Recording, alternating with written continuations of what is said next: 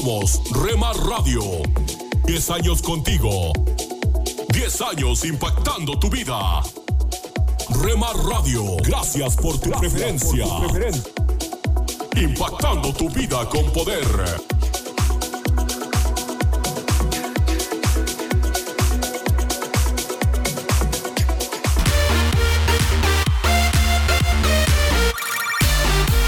Estás escuchando Rema Radio. Transmitiendo desde Jalisco, México. Impactando tu vida con poder.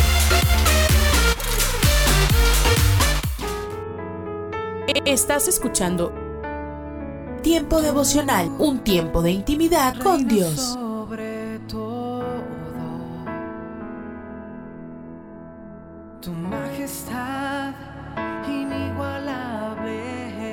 Escucha de lunes a viernes a partir de las 6 a.m. Tiempo devocional, un tiempo de intimidad con Dios. Estos son los proverbios de Salomón, hijo de David. Día 22, capítulo 22. Vale más ser conocido y respetado que andar presumiendo de rico. Los ricos y los pobres son criaturas de Dios. El que es inteligente ve el peligro y lo evita el que es tonto sigue adelante y sufre las consecuencias. Humíllate y obedece a Dios, y recibirás riqueza, honra y vida. La conducta de los malvados es una trampa para los demás. Si te cuidas a ti mismo, te apartarás de ella. Educa a tu hijo desde niño, y aun cuando llegue a viejo, seguirá tus enseñanzas. El pobre trabaja para el rico. El que pide prestado se hace esclavo del prestamista. Siembra maldad y cosecharás desgracia. Con el palo que pegues, serás golpeado. Dios bendice al que es generoso y al que comparte su pan con los pobres. Aleja de ti al buscapleitos y se acabarán los problemas. Al que convence con su sinceridad, el rey le brinda su amistad. Dios protege al sabio, pero pone en vergüenza al mentiroso. El aragán siempre pone pretextos para no ir al trabajo. Dice que un león está en la calle y se lo quiere comer. Los besos de la mujer infiel son una trampa sin fondo. Dios no deja sin castigo a los que se enredan con ella. La necedad del niño a golpe se corrige. El rico que roba al pobre para hacerse más rico acabará en la miseria. Presta atención a mis palabras, que son consejos sabios, y ponte a pensar en mis enseñanzas. Si te las aprendes de memoria y las repites al pie de la letra, tendrás una grata experiencia. Confía siempre en Dios. Hoy te doy 30 sabios consejos. Los he escrito pensando en ti. Son dignos de confianza para que sepas responder a quienes te pregunten. Primero, no abuses del pobre solo porque es pobre, ni seas injusto con él en los tribunales. Dios es abogado de los pobres y dejará sin nada a quienes les quiten todo. Segundo, no te juntes con gente de mal genio, ni te hagas amigo de gente violenta, porque puedes volverte como ellos y pondrás tu vida en peligro. Tercero, no te comprometas a pagar deudas que no sean tuyas, porque si no las pagas, te quedarás en la calle. Cuarto, mantén el tamaño de tu terreno tal como lo recibiste de tus padres. Quinto, dime quién se esfuerza en el trabajo y te diré quién comerá como un rey. Cuando nos encontramos en momentos difíciles, olvidamos que la vida continúa, pero ante cualquier situación, debemos aferrarnos a la fe y a la esperanza.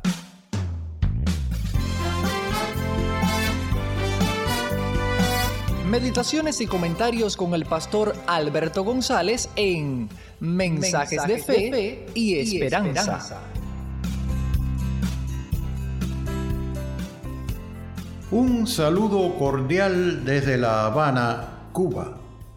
Hablando en el capítulo 5 de su carta a los Efesios de que debemos andar como hijos de luz, Pablo insiste en que seamos imitadores de Dios, como hijos amados, y andar en amor, como Cristo nos amó y se entregó a sí mismo por nosotros, ofrenda y sacrificio a Dios en olor fragante.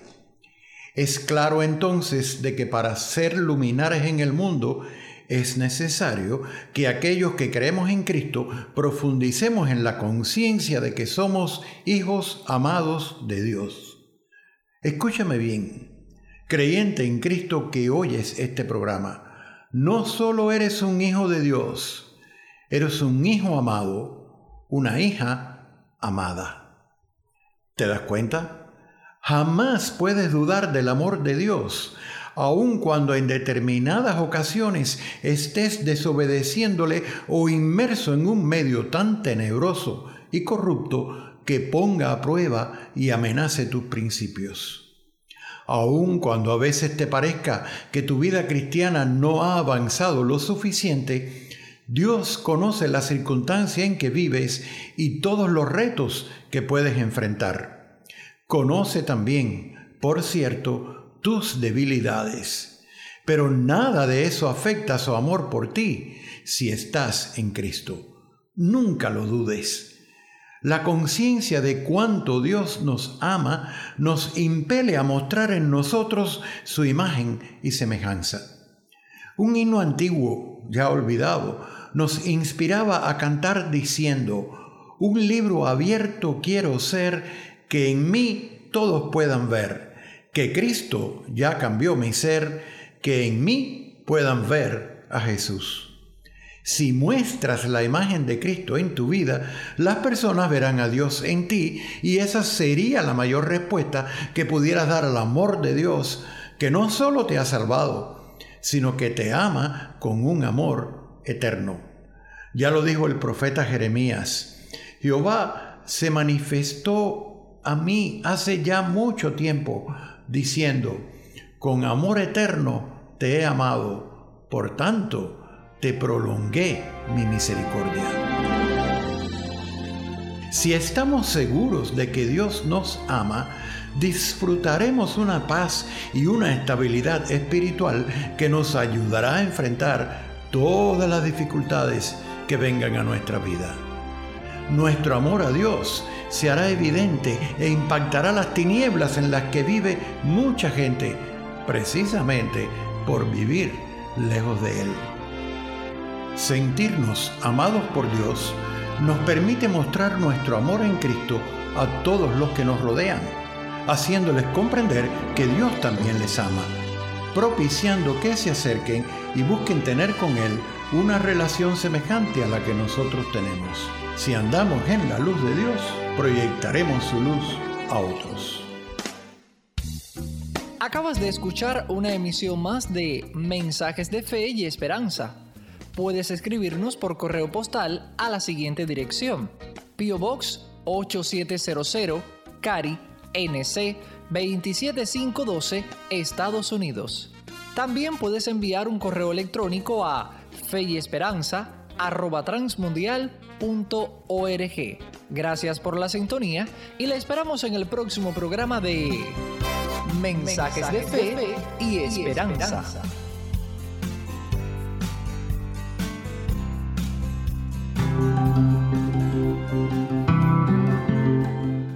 Somos mujeres de esperanza. Unidas elevamos nuestras voces al Señor, orando por nuestro mundo.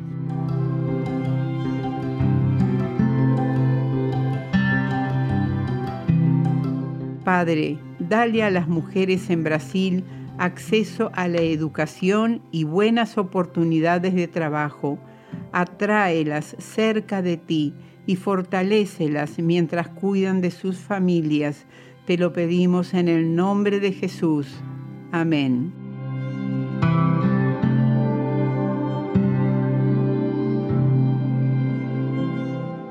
Descarga el boletín de oración con todas las peticiones del mes, artículos adicionales para sembrar esperanza en mujeresdeesperanza.org o solicítalo por WhatsApp al signo de más 598 91 610 610.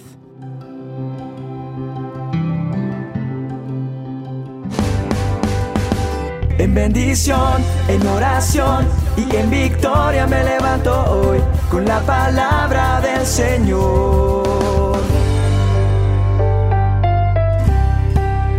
Con William Arana. En la pequeña escuelita rural había una vieja estufa de carbón muy anticuada.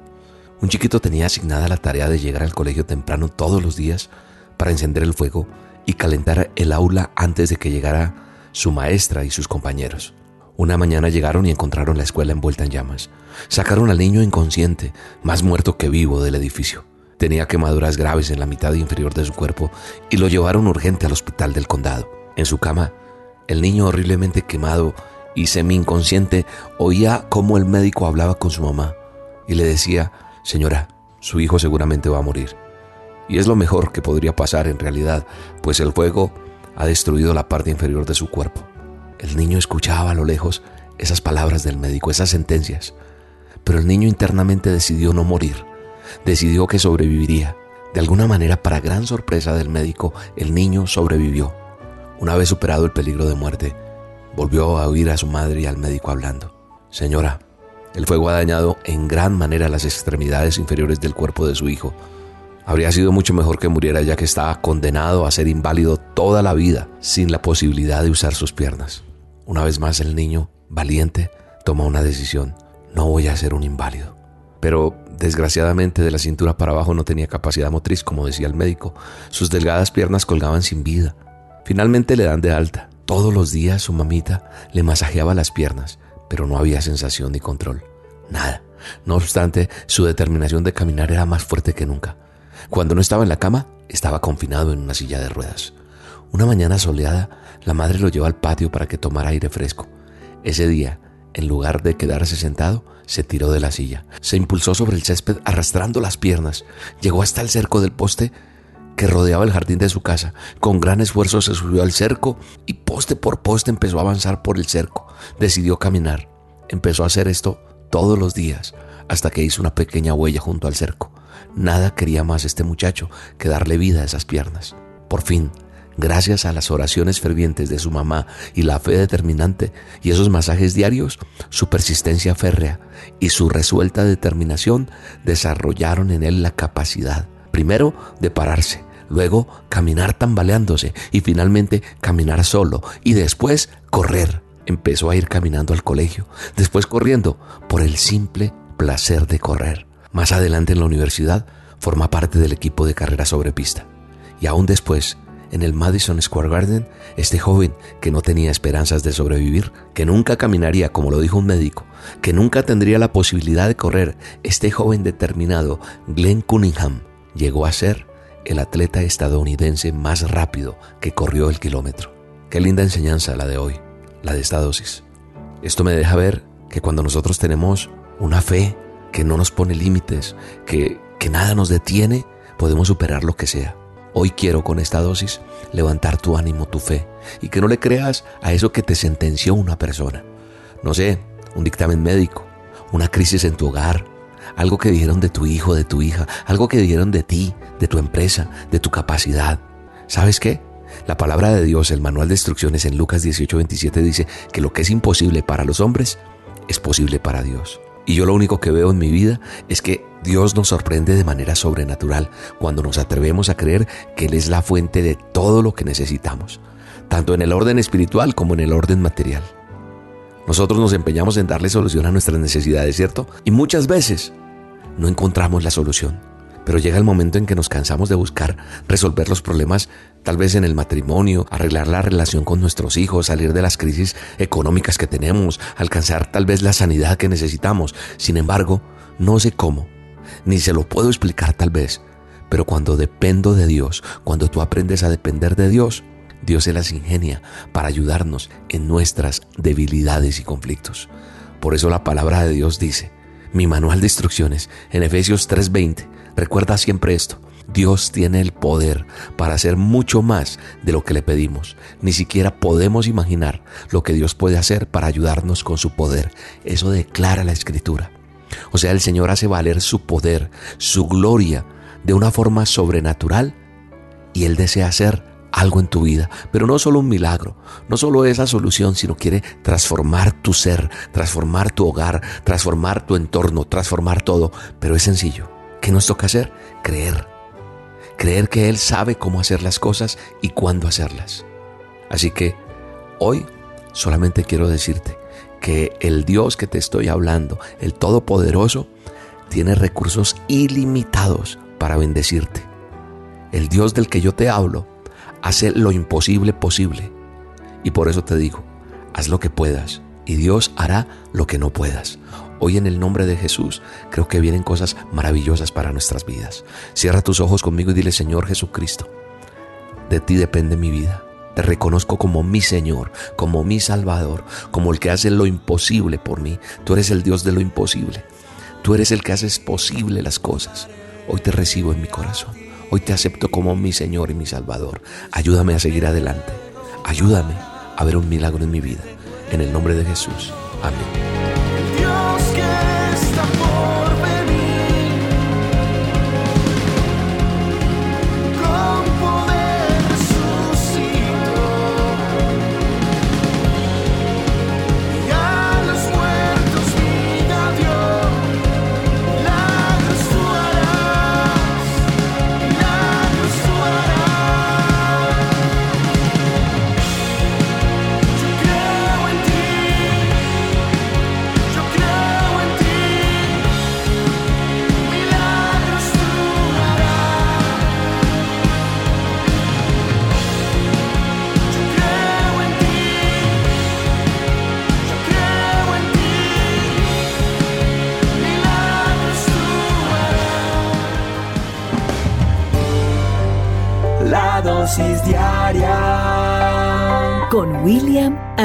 Una venganza diferente.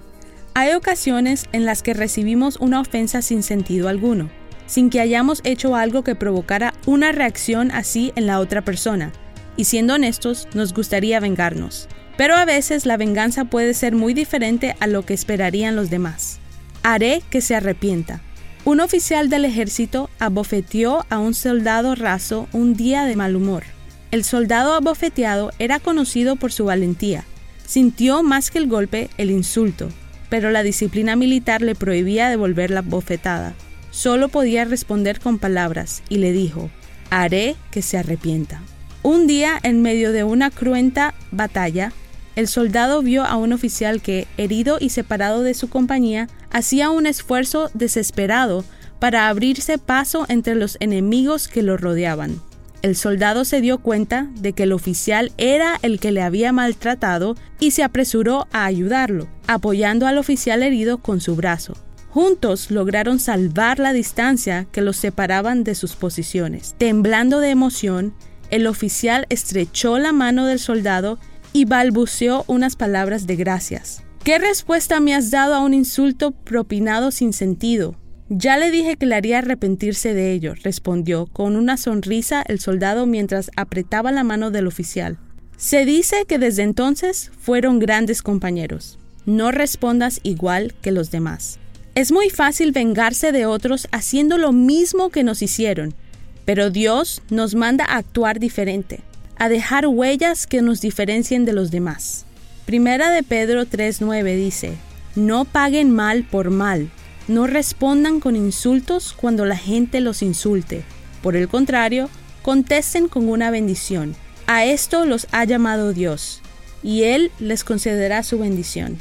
El actuar de acuerdo a lo que nos pide el Señor puede ser difícil, pero además de reflejar su amor, hay una promesa de bendición para aquellos que, lejos de vengarse, bendicen a sus enemigos. Un minuto con Dios, con el doctor Rolando Aguirre. Un dicho común dice, el que persevera, alcanza. La verdad es que el dicho tiene mucha razón. La perseverancia es considerada como una de las virtudes con las que más tiene que trabajar el ser humano. La perseverancia involucra constancia, responsabilidad, intencionalidad, puntualidad, paciencia, espera y sobre todo mucho trabajo. La perseverancia es un distintivo calificativo de las personas más exitosas y progresistas que haya podido tener la humanidad. La perseverancia es necesaria en los inventores, creadores, deportistas, doctores, abogados, ingenieros, arquitectos, ministros, pastores, misioneros, maestros, etc. La perseverancia es necesaria en toda rama y área de la vida. Por ejemplo, la medicina la ciencia, la industria, la cinematografía, las artes, la religión, etc. Nadie quien desee ser exitoso lo podrá lograr sin aplicar la perseverancia como un axioma fundamental en la vida. ¿Qué tan perseverante eres? Así como las gotas forman un riachuelo y después un frondoso río, así también la perseverancia alcanza lo inalcanzable y lo que parece ser imposible. ¿Deseas el éxito? Sé un poco más perseverante que como dice el dicho, el que persevera alcanza. La Biblia dice en Gálatas 6:9, así que no nos cansemos de hacer el bien. A su debido tiempo cosecharemos numerosas bendiciones si no nos damos por vencidos. Para escuchar episodios anteriores, visita unminutocondios.org. Solo una voz inspira tu vida, inspira tu vida una voz de los cielos, con el pastor Juan Carlos Mayorga. Bienvenidos. Hermanos, si alguno fuere sorprendido en alguna falta, vosotros que sois espirituales, restauradle con espíritu de mansedumbre, considerándote a ti mismo, no sea que tú también seas tentado. Galatas 6, 1.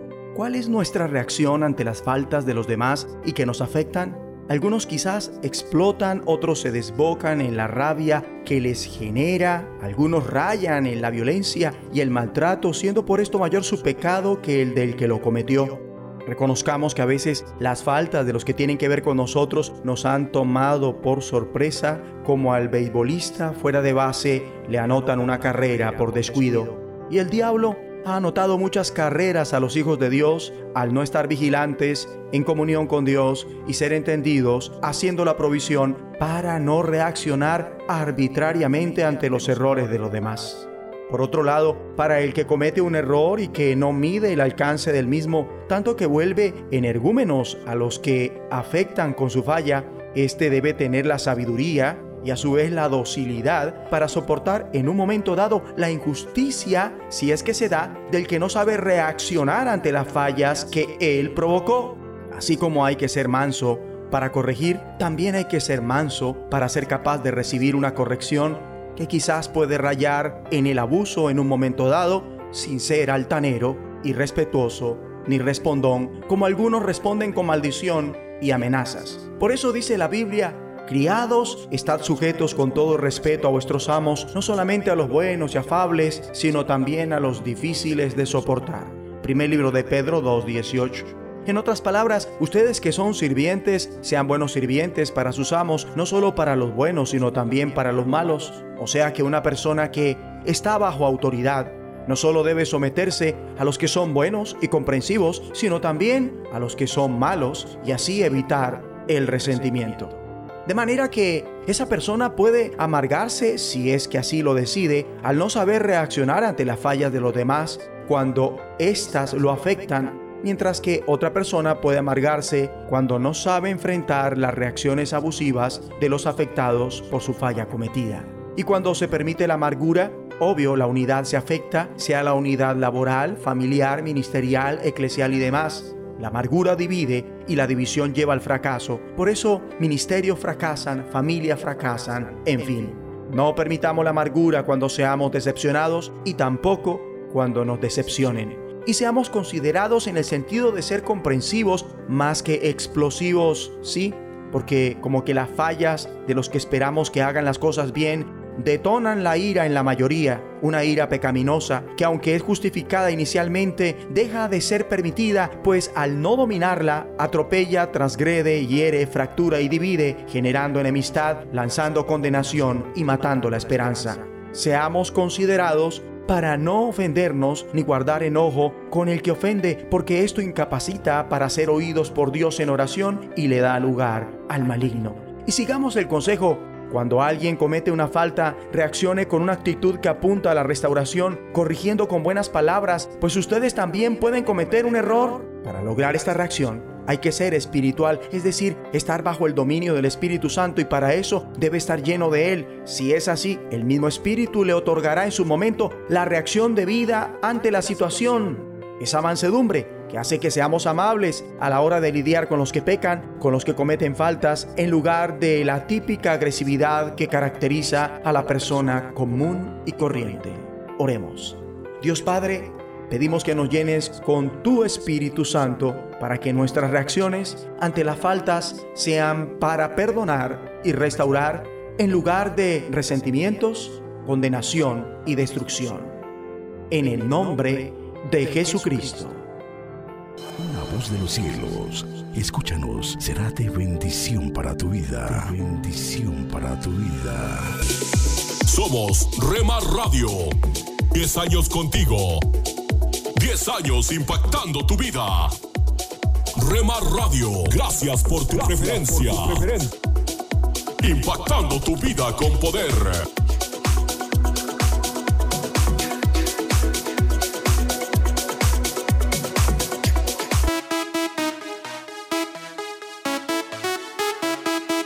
Estás escuchando Rema Radio. Transmitiendo desde Jalisco, México. Impactando tu vida con poder. Alcanzar tus sueños, sueños. Estás escuchando Tiempo devocional, un tiempo de intimidad con Dios.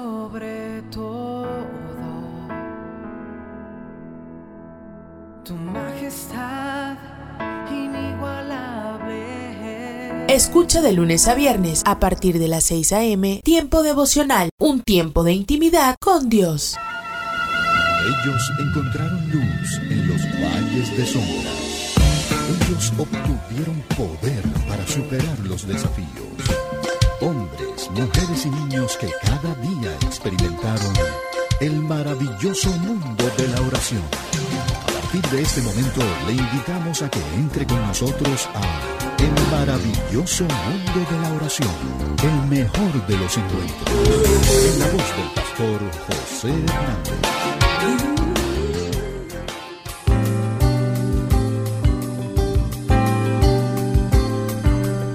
Amigos, amigas, ¿qué tal? Espero estén muy bien. Y si no, bueno, esperando que el programa de hoy sirva de aliciente, de estímulo, de motivación para seguir adelante. Esto es el maravilloso mundo de la oración y quien les habla es el pastor José Hernández, acompañado de Eliezer Mota, quien es mi operador técnico, hace posible que los sonidos vayan dirigidos a sus oídos en la mejor manera posible. Hoy, siguiendo con nuestro tema, vamos a compartir una excelente canción y agradeciendo a Dios que nos permite llegar a ustedes a través de esta subestación de radio preferida. De manera pues que insistimos en darles la más cordial bienvenida a todos y a todas.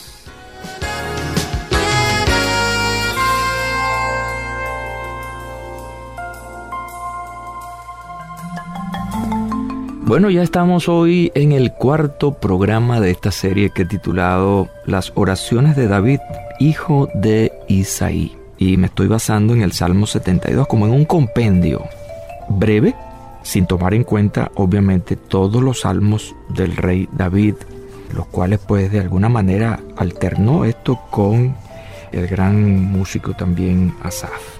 Y termina precisamente el Salmo 72 diciendo, aquí terminan las oraciones de David, hijo de Isaí. Y hemos tocado dentro de este salmo algunas cosas que sobresalen allí como temas de oración, como es la justicia, la justicia de Dios, el dominio. tocamos también la oración desde una perspectiva de la pobreza, orar por los pobres. Y todo eso pues va contribuyendo con nuestra capacidad para orar en nuestro ejercicio cotidiano de oración, aprender de este salmo y contribuir a nuestra mayor pues eh, calidad de tiempo y de oración. Hoy quiero compartir con ustedes otro elemento que bueno, creo yo que aparece aquí en este salmo y qué bueno compartirlo y también incluirlo en nuestros temas de oración. Así que sigan conmigo pues para que veamos este punto además.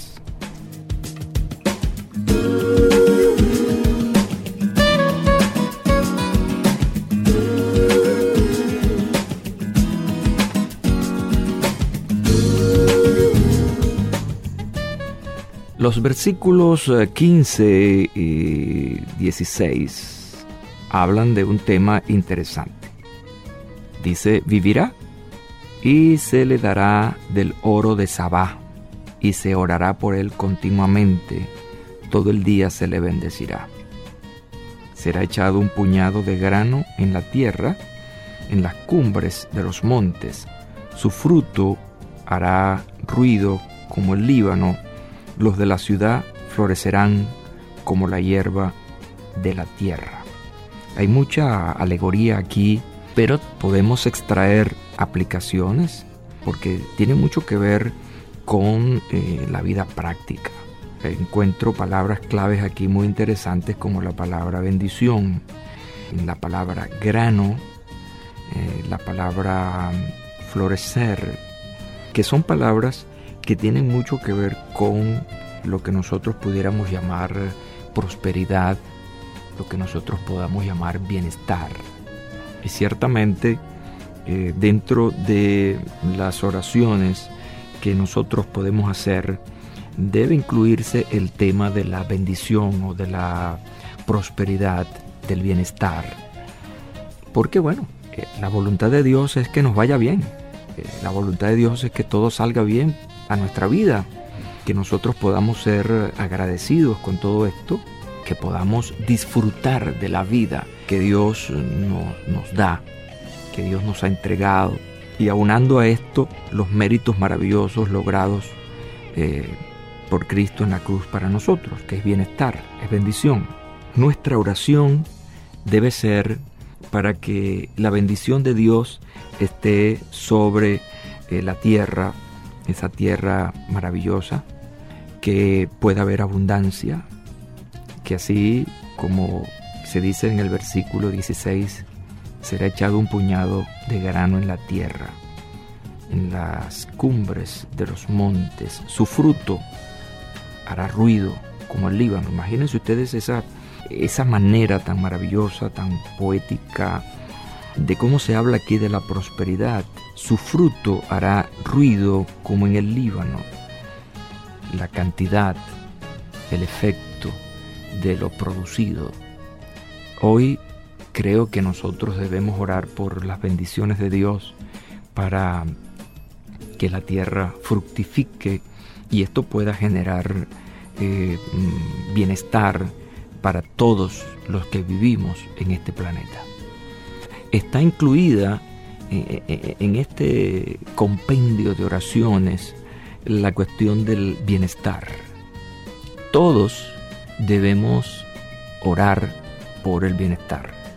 Ahora, cuando uno ora por el bienestar o uno ora por la prosperidad y, y ve los resultados, eso nos lleva directamente a dónde? Bueno, a darle la gloria a Dios. El problema del bienestar humano es que eh, el hombre lo lleva a sus logros y se quiere tomar la gloria para él. Pero resulta que todo lo que el hombre pueda producir tiene un comienzo y ese comienzo está en los recursos que Dios nos ha dado, en los recursos naturales.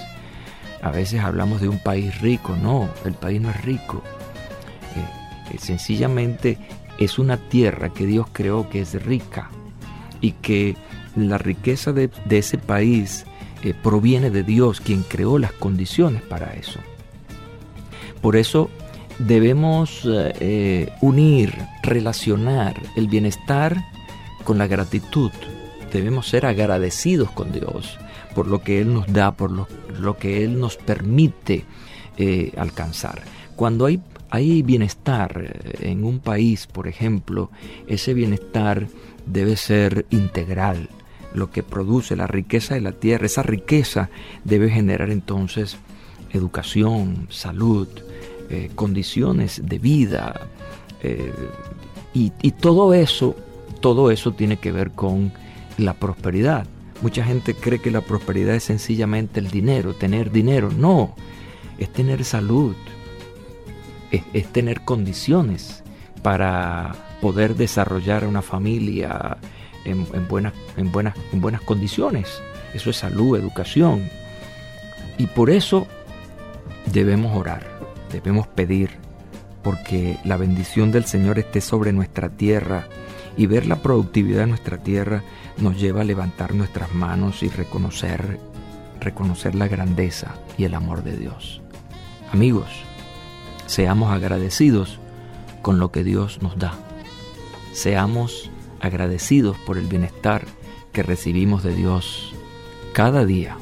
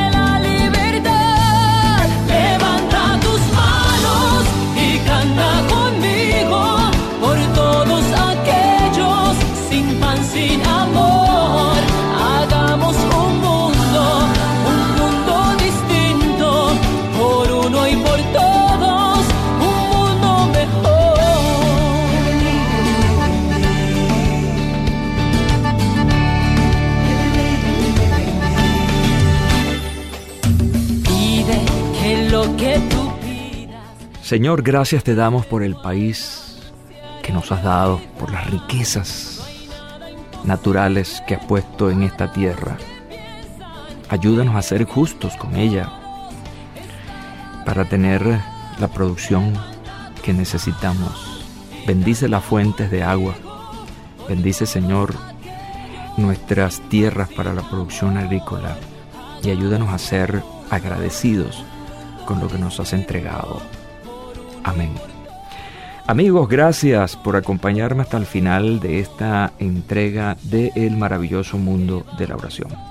Recuerden escribirme para saber acerca de ustedes y de lo que piensan de lo que hemos hablado. Oración arroba transmundial.org y la mensajería de texto al 0416-739-6277. Se acabó el tiempo.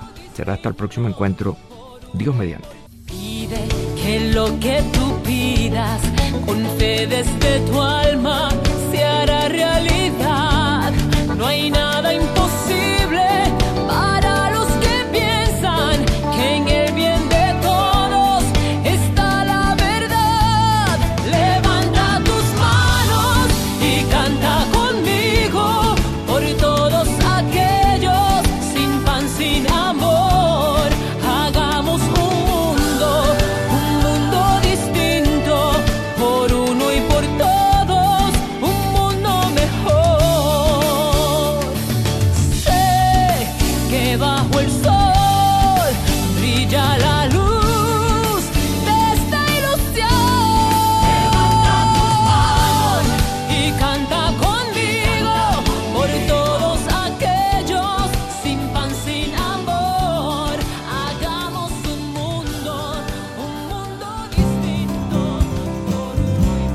Dulce para la Vida. Reflexiones con Carmen Reynoso. La computadora es un invento extraordinario. Nos ha cambiado la vida. Hemos tenido que esforzarnos para aprender y aprovechar el beneficio que nos ofrece. Tener la computadora no es todo. Hay que aprender a utilizarla. Con la oración sucede lo mismo. Los cristianos tenemos la oración, pero tenemos que aprender a orar. No sucede automáticamente. Hay que desear y hay que practicar. Los apóstoles compartieron con Jesús tres años y ellos le pidieron que les enseñara a orar. Si oramos con fe y persistencia, aprenderemos tres verdades. La primera, la oración es una herramienta poderosa. La segunda, estamos haciendo la voluntad de Dios. Él quiere que dediquemos tiempo para orar. Y la tercera, que si oramos de acuerdo a su voluntad, tenemos la seguridad de su respuesta en su tiempo. Acerquémonos al Padre con confianza, es su voluntad que traigamos nuestras necesidades en oración. La oración cambia la vida. Pan dulce para la vida. Reflexiones con Carmen Reynoso. Hola lectores de la Biblia. Bienvenidos a la sinopsis de la Biblia.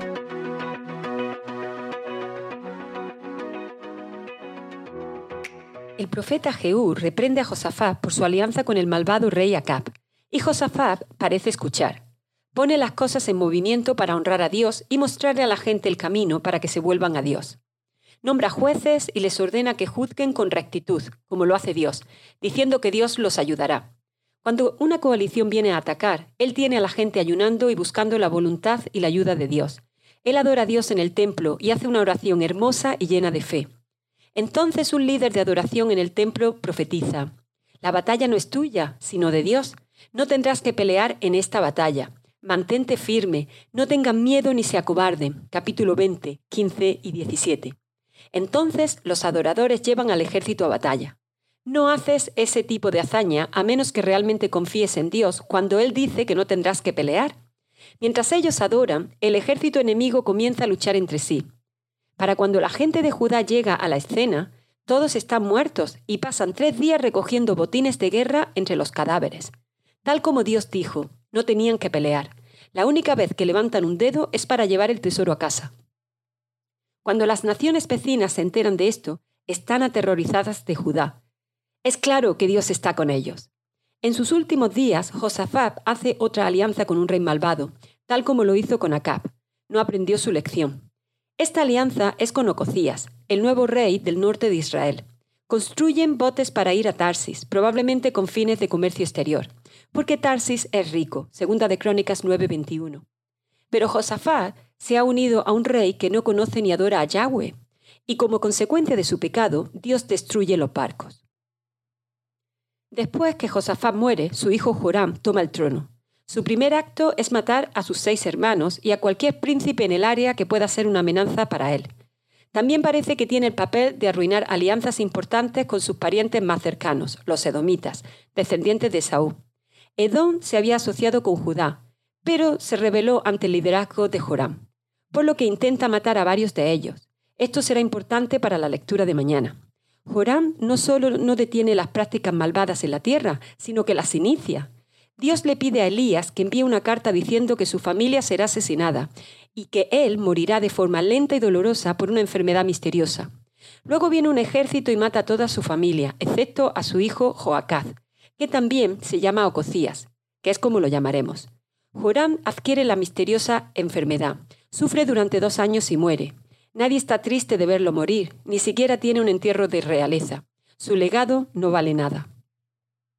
El hijo que le queda a Ococías toma el trono en Judá y él también es malvado. También hace una alianza con el norte de Israel. En una guerra contra los sirios resulta herido de gravedad. Luego Jehú lo encuentra y lo mata. El texto dice que Dios designó tanto esta reunión como su muerte.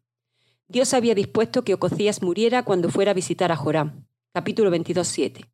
Después de su muerte no queda nadie en su familia, excepto su madre, Atalía, quien toma el trono. Ella es la primera reina de Judá, pero la mayoría de la gente no considera que su reinado sea legítimo, porque ella no es del linaje de David. Ella mata a todos quienes puedan amenazar su reinado, excepto a Joás, un hijo criado en secreto por el sacerdote Joyadá. El trono pertenece a Joás y Joyadá trabaja duro para asegurarse que Joás lo consiga. Él es el único heredero legítimo, pero tiene siete años, por lo que Joyadá se encarga de manejar muchas de las reformas. Él establece la adoración en el templo, destruye los altares y al sacerdote de Baal, y el pueblo de Judá se regocija. Ahora es el tiempo del vistazo de Dios. Al buscar la ayuda de Dios contra los ejércitos enemigos, Josafat ora, cuando nos sobrevenga una calamidad o un castigo por medio de la espada, o la peste o el hambre, si nos congregamos ante ti en este templo donde habitas y clamamos a ti en medio de nuestra aflicción, tú nos escuchas y nos salvarás. Capítulo 29. No importa qué cosas terribles puedan sucederle, Él sabe que están en una relación con Dios confiable que al final lo rescatará. No sabemos qué hacer, en ti hemos puesto nuestra esperanza. Capítulo 20, 12. El plan A es confiar en Dios. No hay un plan B. Él es donde el júbilo está. La sinopsis de la Biblia es presentada a ustedes gracias a D-Group, estudios bíblicos y de discipulado que se reúnen en iglesias y hogares alrededor del mundo cada semana. Esto es la palabra para ti hoy.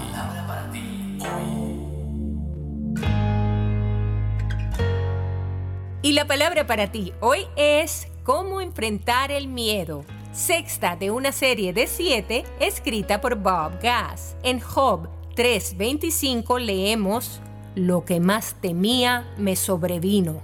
¿Has fantaseado alguna vez con las soluciones a problemas que temes que tal vez lleguen o que van a llegar? Irónicamente, cuando haces eso, lo que comenzó como un miedo infundado se puede convertir en un problema real, porque desperdiciaste tus energías en pensamientos ineficientes en vez de en acciones productivas. Joe Talle, autor de Never Fear, Never Quit, No temas, no te rindas, dijo, el pensamiento ilusorio es la cerradura que el miedo pone en la puerta de la prisión. El miedo te permite escapar por un tiempo en viajes mentales ilusorios. Piensas que de alguna manera ocurrirá algo que hará desaparecer los problemas. Para cuando despiertas es muy tarde. Lo que temías ocurrió y el miedo te venció. La única manera de escapar de la cárcel del miedo es la acción. No puedes desear salir, no puedes esperar tu salida, solo puedes trabajar para salir. Cada vez que escapas de la prisión del miedo te haces más fuerte. El miedo no tiene beneficios ni ventajas o te empuja en la dirección equivocada, produciendo una energía nerviosa que causa que hagas lo peor en situaciones nuevas, o mina tus energías mientras peleas contra sus efectos paralizantes. El psicólogo Randall B. Hamrock señaló, en 20 años de práctica he hablado con, evaluado y ofrecido consejo vocacional a por lo menos 10.000 jóvenes de ambos géneros una característica que casi todos compartían era la tendencia a subestimarse. No permitas que el miedo robe tu potencial, no permitas que te impida alcanzar tu destino. Confía en que Dios puede hacer grandes cosas. Luego sal y trata de hacerlas en tu fuerza divina. Si lo intentas, lo conseguirás. Garantizado.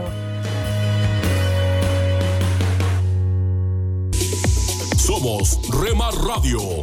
10 años contigo. 10 años impactando tu vida. Remar Radio, gracias por tu preferencia.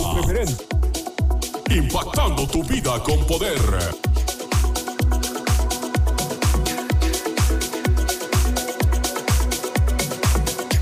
Me llevas más alto, más alto quiero ir. Me llevas más alto. Estás escuchando Rema Radio. Transmitiendo desde Jalisco, México. Impactando tu vida con poder.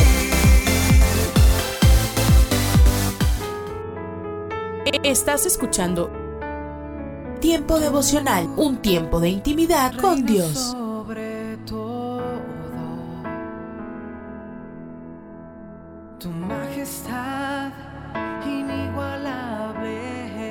Escucha de lunes a viernes a partir de las 6 a.m. Tiempo devocional, un tiempo de intimidad con Dios. Lecturas diarias de Unánimes.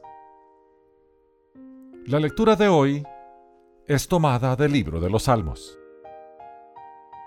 Allí vamos a leer el Salmo número 100, donde el salmista dice, Cantad alegres a Dios, habitantes de toda la tierra.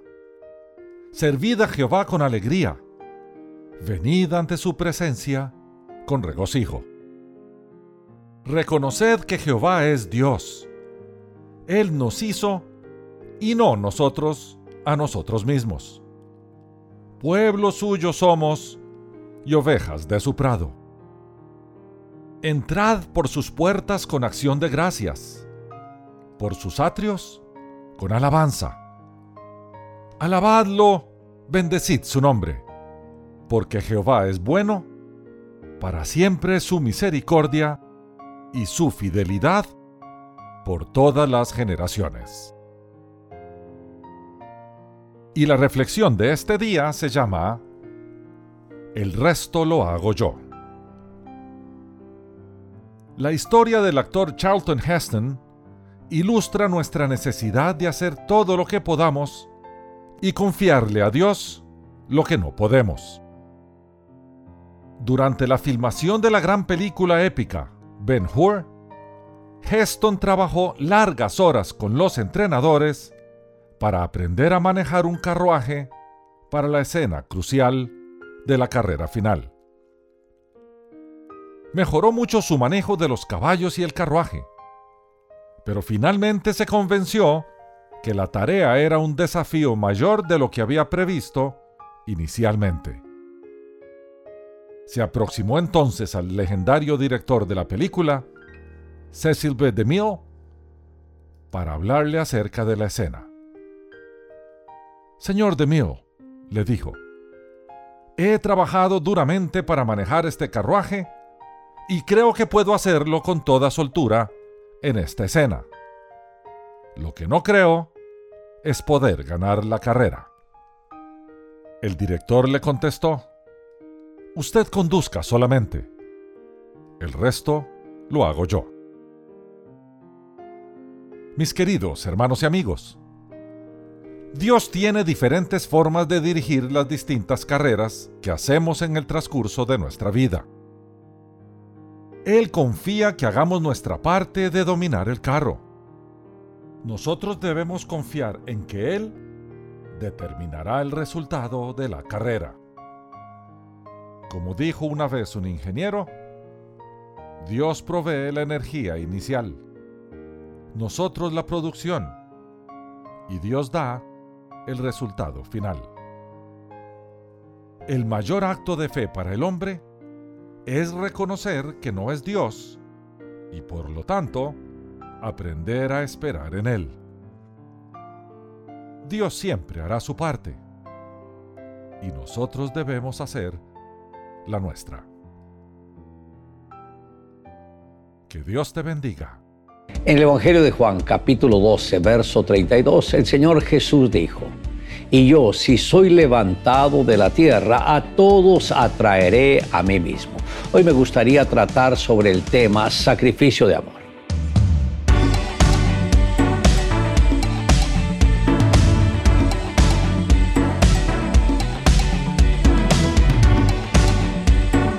Cuatro días antes de su sacrificio, Jesús sabía a qué se iba a enfrentar. Por tal motivo reunió a sus discípulos y les dijo, ha llegado la hora en que el Hijo del Hombre sea glorificado. Y añadió, de cierto, de cierto, os digo que si el grano de trigo no cae en tierra y muere, queda solo, pero si muere, da mucho fruto. Esto está en Juan capítulo 12, versos 23 y 24. Con estas palabras Jesús estaba expresando, yo soy ese grano de trigo, tengo que morir, pero después de muerto vendrá mucho fruto. Y como podemos ver, cada uno de nosotros somos parte de ese fruto. El salmista David proféticamente expresó la oración del Señor Jesucristo cuando dijo, sacrificio y ofrenda no te agrada, has abierto mis oídos, holocausto y expiación no has demandado. Entonces dije, he aquí que vengo, en el rollo del libro está escrito de mí, el hacer tu voluntad, Dios mío, me ha agradado. Eso está en el libro de los Salmos, el Salmo 40, versos 6 al 8. Como podemos ver la disposición del corazón del Señor Jesucristo desde antes de la fundación del mundo fue una respuesta que él mismo le dio al Padre cuando el Padre pensó a quién podré enviar que pueda ofrendar su vida por la raza humana porque ésta me va a fallar. Y ahí fue cuando le preguntó a su hijo, ¿será que tú puedes ir y hacerte cargo de esta misión. El Señor Jesucristo expresó de una manera muy clara que su venida a este mundo era algo ya que Él mismo había predeterminado con el Padre de Él ofrendar su propia vida por la redención de la humanidad. Por eso le dijo, el hacer tu voluntad, Dios mío, me ha agradado. Y luego el mismo Señor dijo, y yo si fuere levantado de la tierra, a todos atraeré a mí mismo. Y decía esto porque él sabía la clase de muerte que iba a sufrir. Esto está en Juan capítulo 12, versos 32 y 33. Recordemos que Jesús nació de la unión del Espíritu Santo con la Virgen María y el Señor nunca permitió que su sangre se contaminara porque no hubo en él pecado y tampoco el mismo Señor cedió a los deseos de Satanás, sino que se mantuvo santo hasta la muerte y muerte de cruz. Esta victoria nos libró a cada uno de nosotros de la opresión del adversario y por tal motivo nosotros hemos abierto nuestros corazones para recibir a Jesús como el Señor y Salvador de nuestras vidas. Es lo mismo que usted, querido amigo que me está escuchando, pueda hacer, abrir el corazón y decirle a Jesús, quiero que entres en mi vida y seas mi Señor y mi Salvador. Lógico, me estoy refiriendo a si nunca ha dado ese paso de aceptar a Jesús como su Señor y su Salvador. En Estados Unidos se encontraban dos hombres dando clases de artes marciales. Ellos son nacidos en China. Estos dos hombres se encontraban entrenando en aquel lugar. Uno era joven y el otro hombre, su maestro, ya era mayor. El joven explicando su entrenamiento dijo, ese que está ahí es el gran maestro. Cuenta con tres armas del verdadero guerrero la radiante arma de la pacificación, el espejo de la valentía, la amistad y sabiduría. No habla mucho inglés. En 1980 fue el número uno en China. En esa ocasión llegaron los más grandes maestros de todos los lugares. Era sorprendente ver tantas eminencias, tanta sabiduría allí reunida. Y en esa ocasión este maestro compitió y le ganó a los más grandes y poderosos hombres. Por eso conocía de él antes de conocerlo en persona. Es un hombre muy humilde, un guerrero muy caballeroso. Tiene 68 años, siempre habla con sus actos, con su ejemplo lo he visto hacer cosas increíbles. Una de las personas que lo escuchó preguntó, entonces, ¿cuándo puedes decir que ya eres un gran maestro? El joven respondió, uno no puede decir que es un gran maestro. Otras personas lo dicen por ti. Siempre debemos esforzarnos por ser un ejemplo en todo. Primera de Pedro 2, 15 y 16 nos dice, porque esta es la voluntad de Dios, que haciendo el bien hagáis callar la ignorancia de los hombres insensatos, como libres pero no como los que tienen la libertad como pretexto para hacer lo malo, sino como siervos de Dios. Le invito a que me acompañe en la siguiente oración. Amado Dios, gracias por la hora redentora. Gracias porque ofrendaste a tu único Hijo, lo entregaste para que Él pagara la culpa de mis pecados. Gracias Señor porque permitiste que yo lo entendiera y abriera mi corazón para aceptar a Jesús como mi Señor y mi Salvador. Te amo Dios en Cristo Jesús. Amén. Declare juntamente conmigo.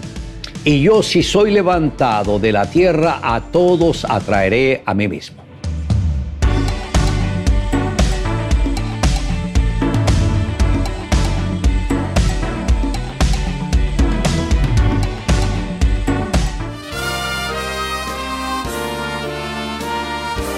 Presentamos La Buena Semilla, una reflexión para cada día del año. La buena semilla para hoy se encuentra en Filipenses 2, versículos 6 a 8.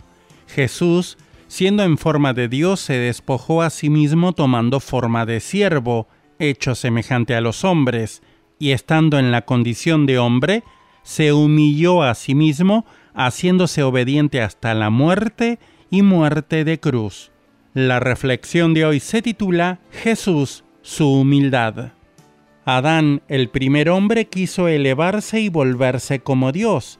Jesús, el Hijo de Dios, se humilló a sí mismo para hacerse hombre. Vivió como hombre en la tierra que él mismo había creado. Sabía todo, podía todo y tenía el control sobre todo. Entonces, ¿trató de impresionarnos con su grandeza?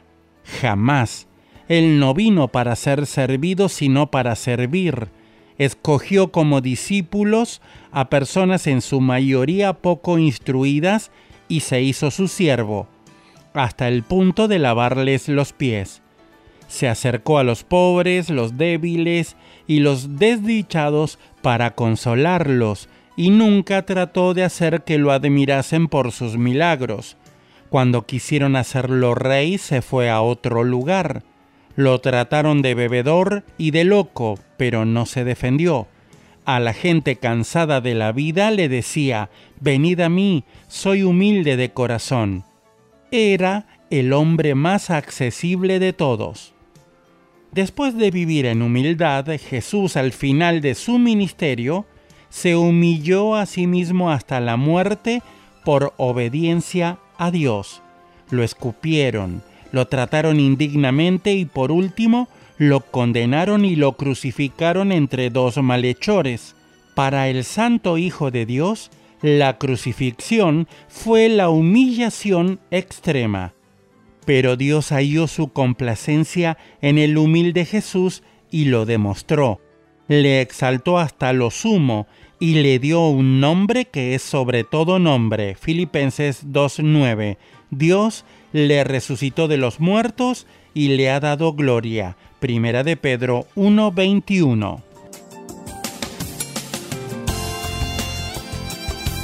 Para escuchar este y otros programas, le invitamos que visite nuestra página web en labuenasemilla.com.ar.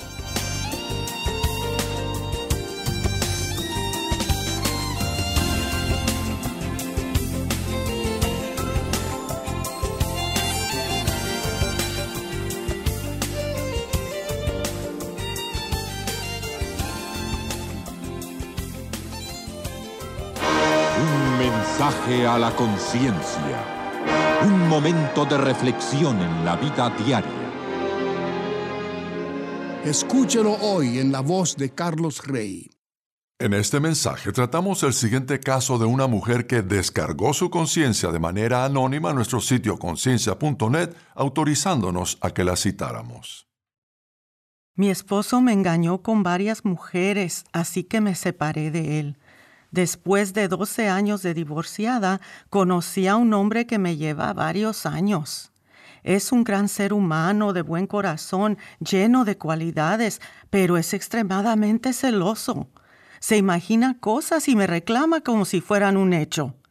Le he explicado que detesto la infidelidad porque viví en carne propia ese dolor, pero no hay manera de que confíe en mí. Siento que me voy a cansar muy pronto de sus celos. ¿Qué puedo hacer para que él no sea tan celoso?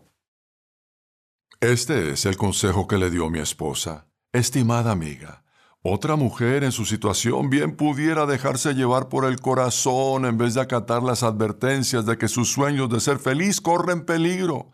Para justificar la decisión que ha tomado, esa mujer pudiera referirse a la creencia popular de que el amor verdadero siempre vence los obstáculos en el camino. Sin embargo, la creencia de que el amor sentimental lo conquista todo es en realidad un mito peligroso. Las películas y las canciones perpetúan ese mito, y todo el mundo quiere creer que se puede vivir feliz para siempre con tal de que su amor sea lo bastante fuerte.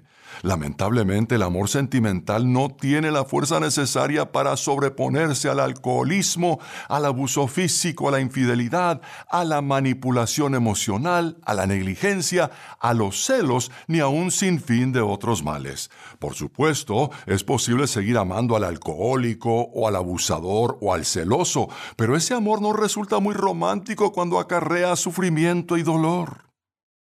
En el caso 468, la mujer que nos contó lo que había sufrido tenía por esposo a un hombre irracionalmente celoso, y el amor que ella le tenía no evitó los problemas causados en su hogar por la desconfianza de su esposo. Nosotros le hicimos algunas recomendaciones que usted puede leer en conciencia.net, pero el caso suyo es diferente. A diferencia de esa mujer, usted puede ponerle fin a la relación ahora y evitarse años de dolor. Usted pregunta qué puede hacer para que su novio no sea tan celoso, pero le aconsejamos más bien que le ponga fin a la relación con él. No siga cultivando esta relación ni un solo día más con un hombre que desconfía de usted constantemente. Si él cree lo que se imagina en vez de creerle a usted, entonces lo cierto es que él no la conoce a usted en absoluto. No será fácil alejarse de Él, pero hay alguien que quiere que usted se le acerque. Dios la ama y está dispuesto a acompañarla de aquí en adelante, pero Él no formará parte de su vida sin que usted se lo permita. Está esperando más bien a que usted lo invite. No hace falta un rito ni una fórmula, sino solo que usted ore en sus propias palabras. Con eso termina lo que Linda, mi esposa, recomienda en este caso. El caso completo se puede leer si se pulsa la pestaña en conciencia.net que dice casos y luego se busca el caso 710. Si aún no se ha suscrito para recibir un mensaje a la conciencia por correo electrónico, le invitamos a que ingrese a nuestro sitio conciencia.net y se suscriba hoy mismo. Somos Rema Radio. 10 años contigo. 10 años impactando tu vida. Remar Radio, gracias por tu preferencia. Impactando tu vida con poder.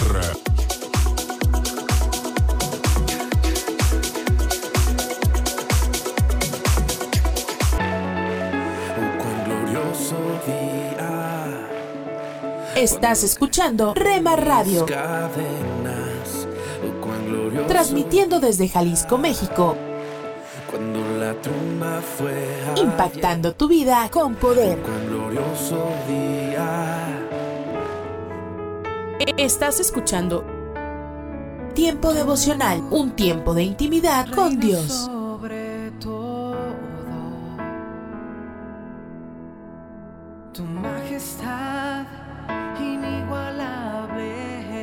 Escucha de lunes a viernes a partir de las 6 a.m. Tiempo devocional, un tiempo de intimidad con Dios.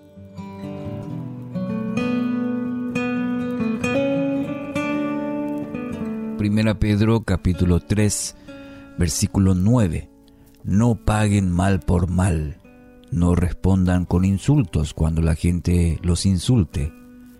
Por el contrario, contesten con una bendición a esto los ha llamado Dios y Él los bendecirá por hacerlo.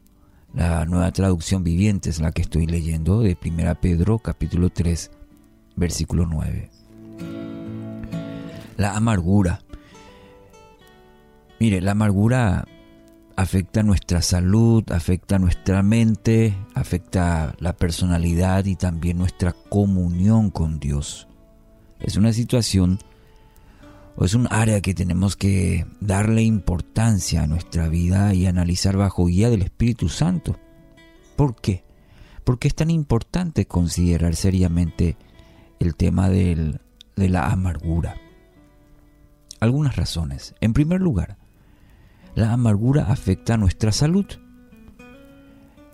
El resentimiento, la amargura, eh, el odio, la falta de perdón, en la salud afecta bastante. Eh, según la ciencia médica puede producir úlceras, hipertensión arterial, como otras tantas enfermedades.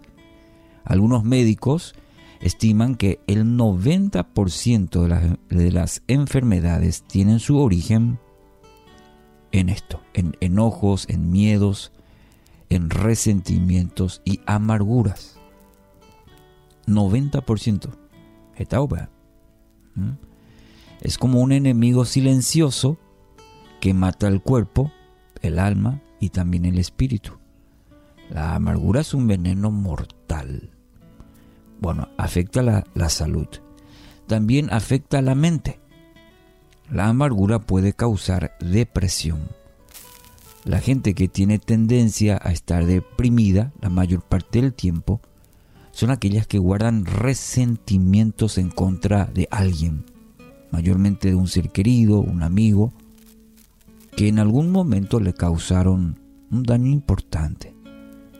Incluso puede que sea ya de varios años el episodio, el acontecimiento ocurrido y que eso, bueno, produjo, produjo mejor dicho, un, un resentimiento, una amargura y lo guarda por muchos años. No se puede vencer a la depresión mientras la amargura tenga raíces en el corazón. Entonces afecta la salud mental. En tercer lugar, la amargura afecta nuestra comunión con Dios. Parte del Padre nuestro dice así, perdónanos nuestras deudas, así como nosotros perdonamos a nuestros deudores. Y a veces lo repetimos se repite mucho y nos olvidamos la importancia o no, no nos hemos detenido a pensar un poco en esta frase. Perdónanos nuestras deudas, así como nosotros perdonamos a nuestros deudores, a quienes nos han fallado. El sentido literal de este pasaje es, perdónanos nuestros pecados en la misma proporción en que nosotros perdonamos a los que han pecado contra nosotros. ¿Qué le parece? Si no perdona a otra persona, está en realidad pidiéndole a Dios que no le perdone a usted.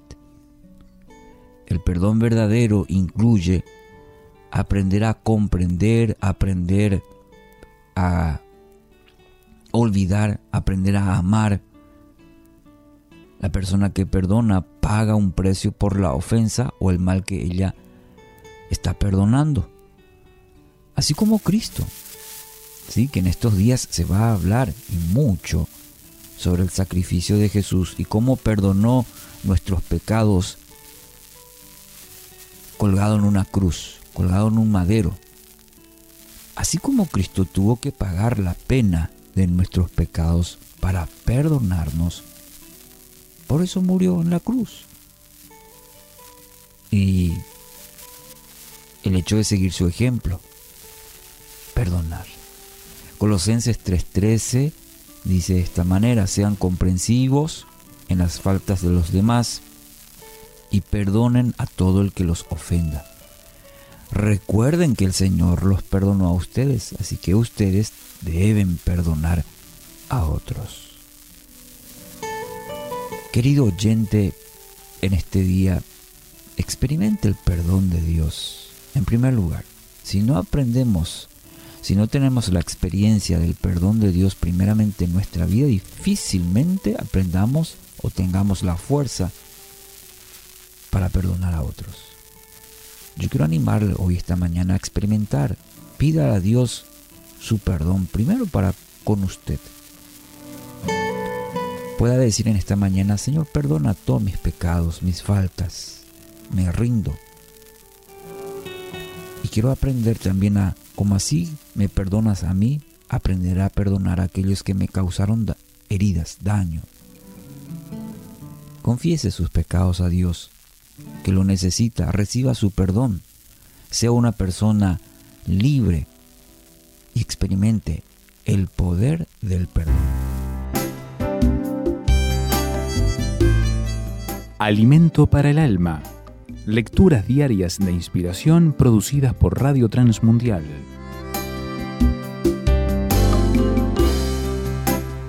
Sopórtense unos a otros. Si usted tuviera la potestad de decidir quiénes serían sus vecinos, ¿habría gente que tendría que mudarse a otro lado? ¿Según qué criterio se elegiría a quién se queda y quién se va? Probablemente el factor decisivo sería si le caen bien o no. ¿Y qué respecto a las personas que comparten su iglesia? ¿Qué podemos hacer con los que no nos caen tan bien? La Biblia habla de soportarse con paciencia los unos a los otros en amor. Esto requiere una actitud consciente y voluntaria, de una decisión voy a soportar a fulano de tal, cueste lo que cueste.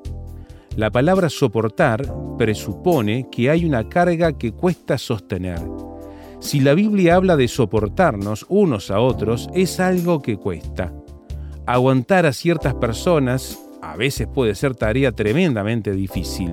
Pero ojo, este texto habla de soportarse unos a otros y otros a unos. Así como me cuesta soportar a ciertas personas, así también a ciertas personas les cuesta soportarme a mí. Únicamente el amor de Cristo nos puede dar la fuerza suficiente para soportarnos unos a otros. Así que, ¿cuál es el remedio de la Biblia para los hermanos insoportables de la Iglesia? Aceptarlos como son. Esto no significa hacer buena cara al mal tiempo porque más temprano que tarde se nos caerá esa buena cara y revelará el mal tiempo que tenemos en el corazón respecto a esa persona. La verdadera aceptación es la que se puede lograr únicamente con un cambio desde adentro que el amor de Cristo quiere operar. Acepte a otros como Cristo lo aceptó a usted. Meditación escrita por Marvin Duke, Paraguay.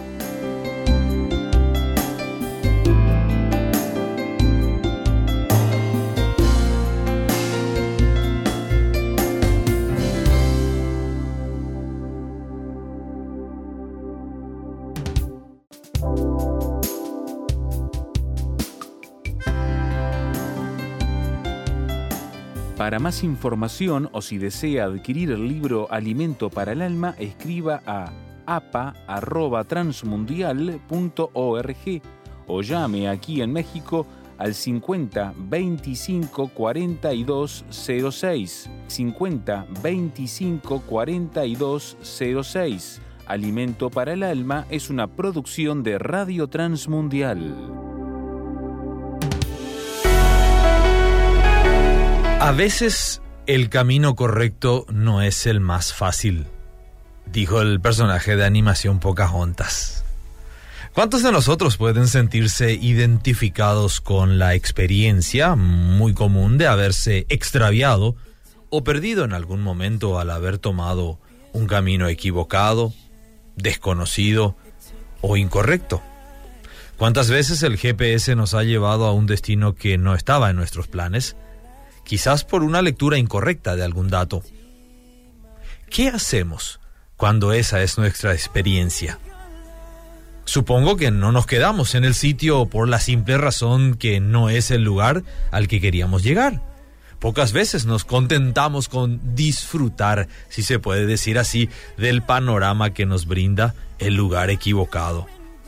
Tenemos una sola opción, corregir el rumbo volvernos por nuestros pasos hasta el punto en el que nos hemos desviado.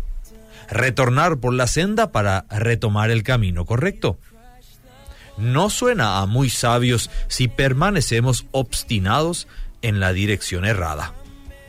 Interesante la perspectiva bíblica respecto al camino de nuestras vidas, de nuestras acciones y nuestro diario andar. En el Salmo 1, por ejemplo, dice que el camino de los justos es conocido por Dios, mientras que el camino de los malos perecerá. Es decir, llega a nada y desaparece. Se queda sin rumbo fijo, vagan inseguros siguiendo a los demás. Estos necesitan urgentemente que alguien los dirija nuevamente hacia el camino correcto. ¿Sabías que hoy podrías ser la luz que guíe a los perdidos al rumbo correcto y a la vida? El mundo nos necesita, porque el que escoge el camino equivocado tiene un largo y oscuro viaje por delante. Párate a un lado. Observa el paisaje a tu alrededor. Alza la vista a conceptos eternos. Recuerda que lo esencial es lo invisible a los ojos. Haz una pausa en tu vida. Con Pablo Martini.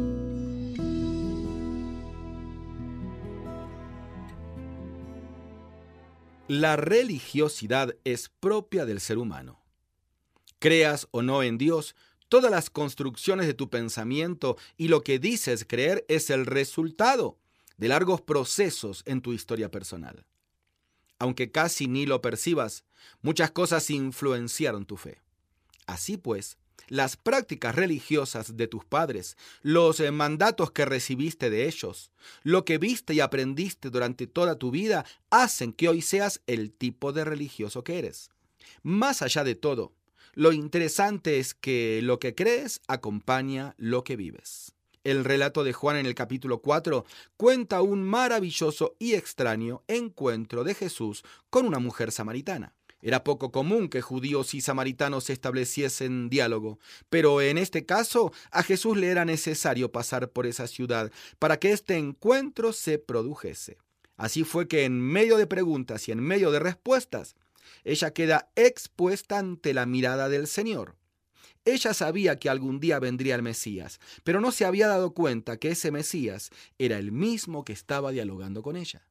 Ahora te pregunto, ¿conoces a Dios o solamente repites lo que aprendiste de tus padres? El camino de la fe no se alcanza a través de mandatos, sino a través de un encuentro personal con Jesús. Muchos líderes religiosos han venido al mundo a establecer sus verdades, pero Cristo no es una verdad más, Él es la verdad. La mujer de nuestro relato tenía una vaga idea acerca de la adoración y de la venida del Mesías, pero esos pocos conocimientos no habían servido para que ella pudiera transformar su vida sensual.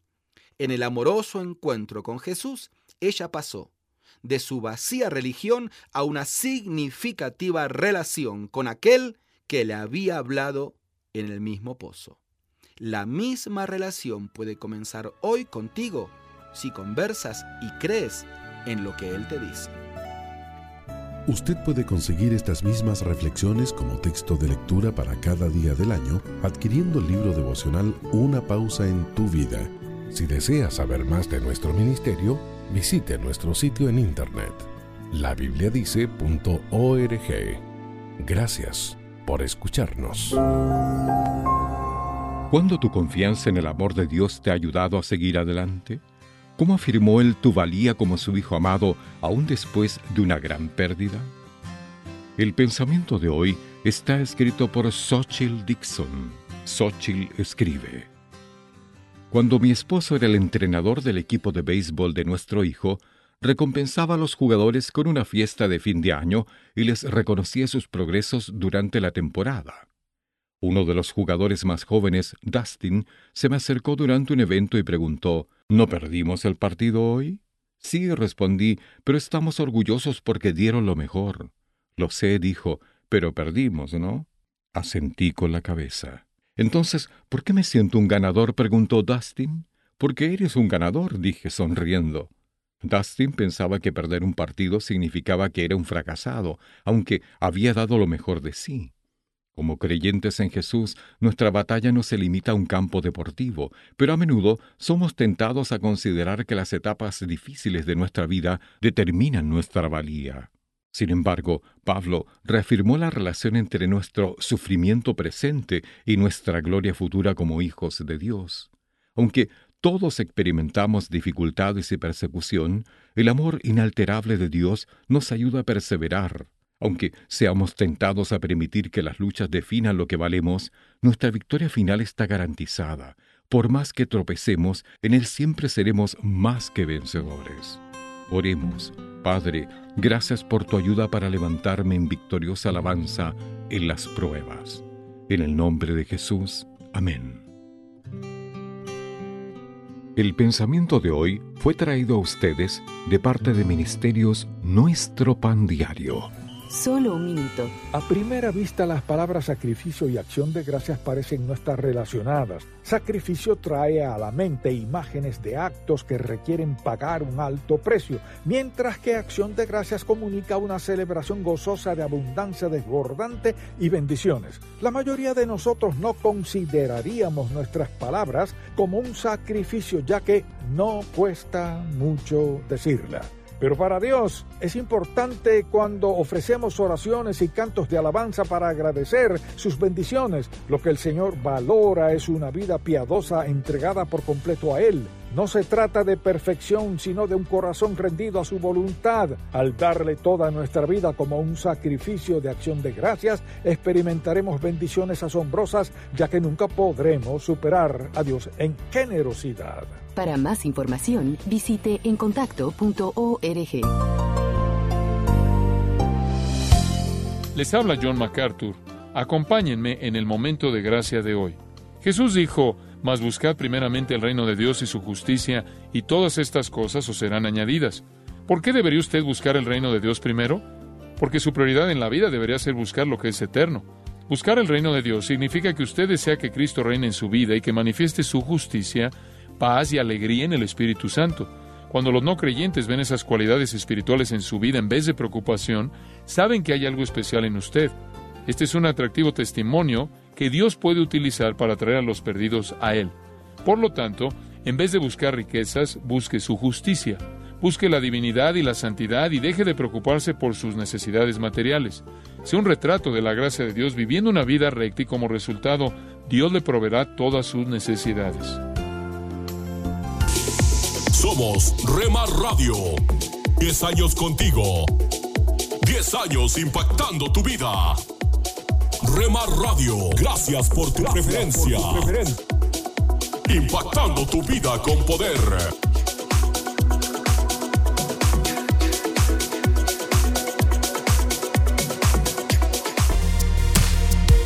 Me encontró y me dio perdón. Estás escuchando Rema Radio. Jesucristo es la razón. Transmitiendo desde Jalisco, México. Ahora sí Impactando tu vida con poder. en tu corazón. Quiero siempre. Estás escuchando Tiempo devocional, un tiempo de intimidad con Dios.